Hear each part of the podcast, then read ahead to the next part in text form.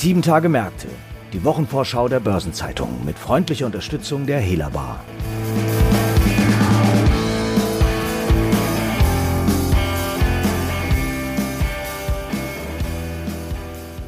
Der kommende Freitag, der 3. September, wird für die Börsianer ein sehr wichtiger Tag. Später am Abend will die Deutsche Börse nämlich bekannt geben, welche zehn Unternehmen aus dem MDAX in den DAX aufsteigen werden. Der Leitindex wird dann 40 statt bisher 30 Unternehmen umfassen. Neben diesem sehr einschneidenden Ereignis stehen natürlich auch viele weitere, wenn auch etwas weniger spektakuläre Termine auf dem Plan, wie zum Beispiel die Halbjahreszahlen von Bertelsmann, der DZ Bank oder Pinot Ricard. Und damit begrüße ich Sie sehr herzlich, liebe Hörerinnen und Hörer, zu einer neuen Folge von Sieben Tage Märkte unserer Wochenvorschau. Heute ist Freitag, der 27. August. Mein Name ist Christiane Lang und ich bin Redakteurin der Börsenzeitung. Als allererstes schauen wir natürlich auf die Reform der DAX-Familie und dazu spreche ich heute mit meinem Kollegen Christopher Kalpen, der das Kapitalmarktressort der Börsenzeitung leitet. Hallo Christopher. Hallo Christian. Ja, der DAX steht ja vor der bedeutendsten Veränderung seit seiner Einführung 1988. Wie sieht diese Reform denn aus? Also was ändert sich? Also wir kriegen jetzt den letzten Schritt sozusagen der Reform, die im letzten Jahr angestoßen wurde. Es wurden ja auch Qualitätsanforderungen an Unternehmen eingeführt, wie zum Beispiel zwei Jahre mit positivem Ergebnis in Folge, bevor man in den DAX aufgenommen werden kann. Als letzter Schritt erfolgt nun die Vergrößerung des DAX von 30 auf 40 Werte. Gleichzeitig wird der MDAX von 60 auf 50 Werte verkleinert. Außerdem ist in Zukunft nur noch die Marktkapitalisierung nach Streubesitz maßgeblich für die Indexzugehörigkeit. Das Umsatzkriterium entfällt und wird durch eine Mindestliquidität ersetzt, die relativ leicht erfüllbar ist. Jetzt wird ja, wie schon gesagt, die Deutsche Börse am Freitag spät abends gegen 10 Uhr die zehn Unternehmen bekannt geben, die vom MDAX in den DAX aufsteigen werden. Aber weil die Kriterien ja bekannt sind, wie du sagst, müssten die Aufsteiger denn nicht auch schon alle bekannt sein? Die meisten Aufsteiger stehen fest, weil die nach Marktkapitalisierung so groß sind, dass der Kurs dramatisch abstürzen müsste, damit da noch was dazwischen käme. Es gibt beispielsweise die Airbus, die bisher nicht in den DAX aufgenommen werden könnte, weil ihr Umsatz äh, zu gering war. Der Hauptumsatz dieser Aktie findet in Paris statt. Die Mindestliquidität wird Airbus aber schaffen und sie wird damit gleich der fünftgrößte DAX-Wert sein. Und sicher sind weitere Werte wie Zalando, Siemens Healthineers, Simrise, HelloFresh, Porsche, Brenntag und Sartorius. Und dann gibt es noch ein paar Werte, die noch zittern müssen. Welche Unternehmen sind das denn? Also welche kämpfen denn quasi um diese Restplätze? Ja, es gibt ein ziemlich enges Kopf-an-Kopf-Rennen, weil die Unterschiede in der Größe nicht so groß sind. Ein Kandidat ist Puma, die waren mal vorübergehend knapp drin, dann zuletzt wieder knapp draußen. Nach aktuellem Stand sind sie wieder äh, knapp drin. Bayersdorf hält sich meistens auf Rang 40, könnte also oft in den DAX zurückkehren. Kiagen war kürzlich unter den Größen 40 und ist dann wieder auf 41 abgerutscht. Da wird es, wie gesagt, noch ziemlich eng. Wenn aber ein Wert die Qualifikation sozusagen äh, knapp verpasst, gibt es da noch eine Chance, falls Vonovia äh, die Deutsche Wohnen übernehmen sollte. Also falls der zweite Anlauf gelingt, dann wird der Deutsche Wohnen aus dem DAX verschwinden und dann wieder ein Platz frei. Das sind jetzt also beim DAX die Veränderungen durch die Reform. Gibt es hier darüber hinaus denn noch Veränderungen in der Zusammensetzung? Es gibt noch eine Menge weiterer Veränderungen, weil es geht ja nicht nur um die Ausweitung, Vergrößerung des DAX, sondern das geschieht ja im Rahmen eines normalen äh, Indexüberprüfungstermins. Und tatsächlich wird der MDAX in zwei Wochen kaum noch wiederzuerkennen sein, weil nicht nur die zehn Werte in, an den DAX verloren gehen sozusagen, sondern es steigen auch noch nach jetzigem Stand fünf MDAX-Aktien in den SDAX ab, sodass 15 Werte quasi verliert. Es kommen natürlich dann fünf Werte wiederum aus dem SDAX als Ersatz in den MDAX, aber 15 aktuelle MDAX-Werte gehen raus. Also eine ganz große Veränderung beim MDAX. Wenn wir jetzt nochmal auf die Reform schauen, dadurch verliert er wohl, so sagt man, rund 40 Prozent seiner Marktkapitalisierung, weil eben die größten Unternehmen in den DAX aufsteigen werden. Bedeutet das nicht einen massiven Bedeutungsverlust für den MDAX? Das ist auf jeden Fall ein Bedeutungsverlust. Im Grunde genommen wird der MDAX auch jetzt ein Kleinwerteindex tendenziell, ähnlich wie der SDAX darunter es ja schon ist. Andererseits wird der MDAX seine Attraktivität in gewisser Weise auch behalten, weil er ja Werte hat mit Perspektive auf den Aufstieg auf den DAX. Das wären, wenn jetzt, sagen wir mal, Kia gehen nicht reinkommt, eine Kia gehen, die dadurch vielleicht ein Kurspotenzial hat, in Lauerstellung Etwas weiter hinten ist auch eine LEG Immobilien. Es gibt eben Werte, die als DAX-Kandidaten Potenzial beispielsweise haben. Ja, und dann kommen wir eben noch mal ganz kurz zum Schluss zum S-DAX. Was verändert sich denn da noch? Ja, der S-DAX erhält ja nicht nur die fünf MDAX-Absteiger, sondern es werden darüber hinaus sieben S-DAX-Werte absteigen beziehungsweise aus dem Index ausscheiden und dafür sieben neue Werte in den Index reinkommen, also zwölf Veränderungen. Welche Werte sind das denn, die dann da absteigen werden? Das sind nach jetzigem Stand Foslo, Medios, Borussia Dortmund, Süß Mikrotech, Elring Klinger, Home24 und Hamburger Hafen. Reinkommen dafür nach derzeitigem Bestand SUSE, Synlab, About Use, Seconet, PVA Tepler, STO und Heidelberger Druck. Also ein ganz schön großes Schülerrücken am Freitag. Christopher, ganz herzlichen Dank fürs Gespräch. Das war sehr interessant. Gerne. Und wir kommen zu weiteren wichtigen Terminen in der 35. Kalenderwoche. Wir starten mit der DZ Bank, dem Zentralinstitut der Kreditgenossenschaften. Sie legt am Montag ihr Ergebnis für das erste Halbjahr vor. Und dass das Management mit dem bisherigen Geschäftsverlauf zufrieden ist, zeigt die Aussage von Co-Chef Uwe Fröhlich, der im Juli sagte, man solle sich in diesem Jahr wirtschaftlich keine Sorgen um die DZ Bank Gruppe machen, man sei wirklich gut unterwegs. Was das in Zahlen ausgedrückt bedeutet, wird dann am Montag konkretisiert. Im Corona-Jahr 2020 war das Konzernergebnis des Instituts zum Halbjahr auf 372 Millionen Euro abgerutscht, nach über eine Milliarde Euro im Jahr davor. Für dieses Jahr dürfte der DZ Bank angesichts der wieder anziehenden Konjunktur voraussichtlich eine drastisch reduzierte oder womöglich gar aufgelöste Kreditrisikovorsorge in die Hände spielen. Ausgesprochen gut, so hatte es Fröhlich formuliert, sei auch das Kapitalmarktgeschäft verlaufen, was aber ebenfalls noch in Zahlen übersetzt werden muss. Schon im zweiten Halbjahr 2020 hatte die Bank eine Erholung verzeichnet, die sich fortgesetzt haben dürfte. Nicht zuletzt tragen auch die Töchter R&V, Union Investment, Schwäbisch Hall, Teambank und andere zum Ergebnis bei.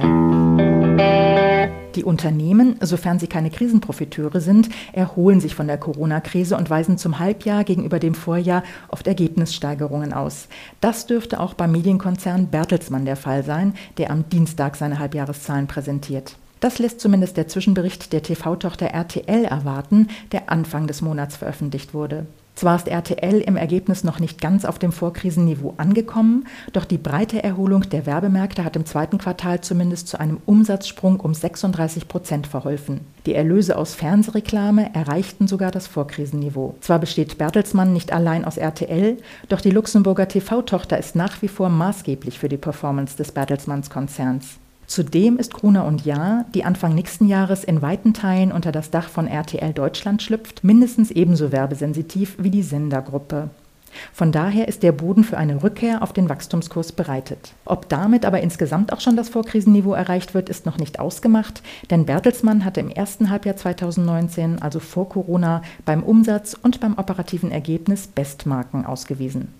Obwohl die Zahlen natürlich wichtig sind, dürfte dem weiteren Transformationsprozess des Konzerns mehr Aufmerksamkeit zukommen. Nach den diversen Deals bei RTL rückt neuerdings die Zukunft des Callcenter-Geschäfts wieder in den Fokus. Das war 2018 mit der marokkanischen Saham Group zusammengeworfen worden. Und zuletzt wurde auf einen Börsengang des Gemeinschaftsunternehmens, an dem Bertelsmann mit 50 Prozent beteiligt ist, spekuliert. Am Mittwoch veröffentlicht der französische Spirituosenkonzern Pernod Ricard, der Marken wie Ramazzotti, Martell oder Ballantines vermarktet, seine Bilanz für das Geschäftsjahr 2020-21, das am 30. Juni geendet hat. Vorab hatte der Konzern schon einmal gute Nachrichten zu verkünden, und zwar kann er aufgrund eines erst vor wenigen Tagen ergangenen Gerichtsurteils in den USA Abgaben zurückfordern, die er im Zusammenhang mit dem Export von Spirituosen in die USA leisten musste. Das bedeutet laut Pernod Ricard einen zusätzlichen Vorsteuergewinn von 163 Millionen Euro.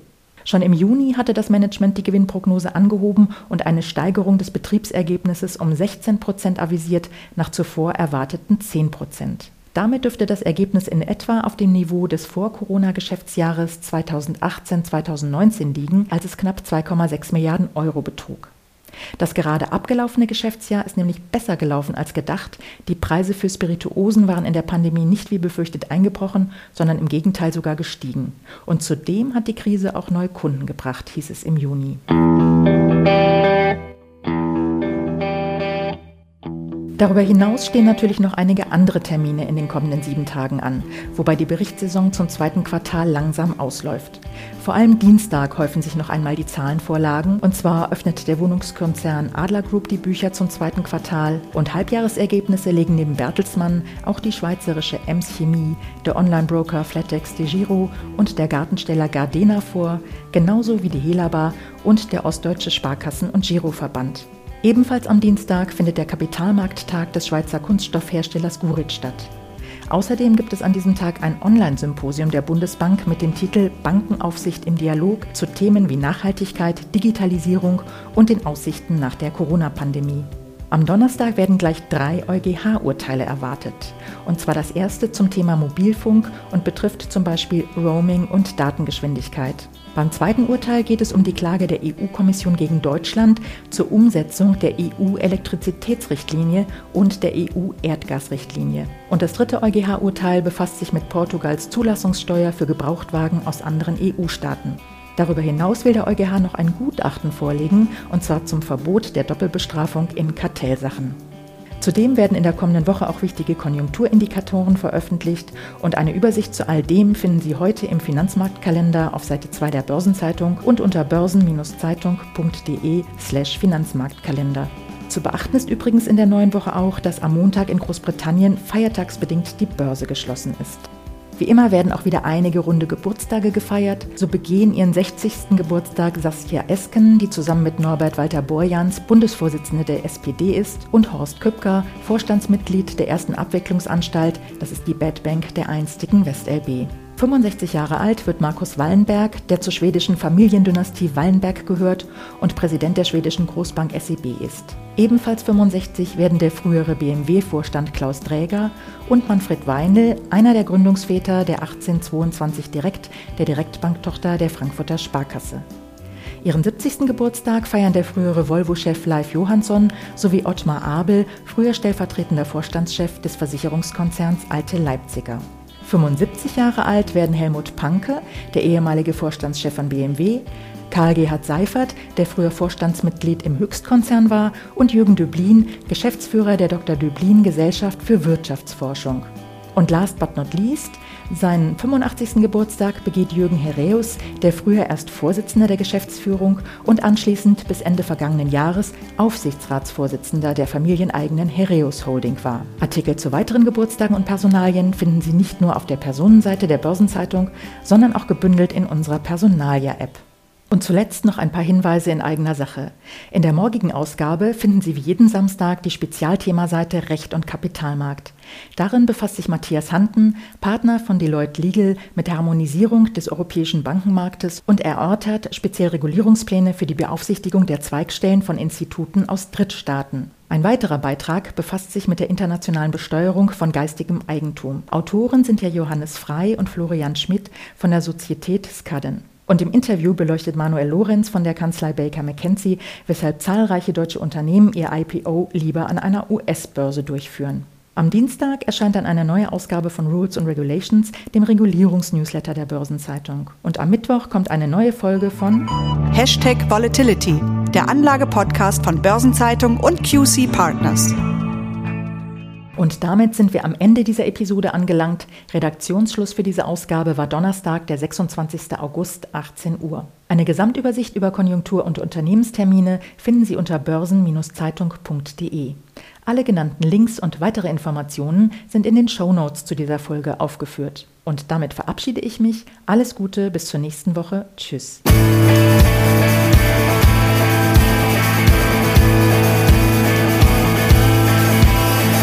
Das war 7 Tage Märkte, die Wochenvorschau der Börsenzeitung mit freundlicher Unterstützung der Hela Bar.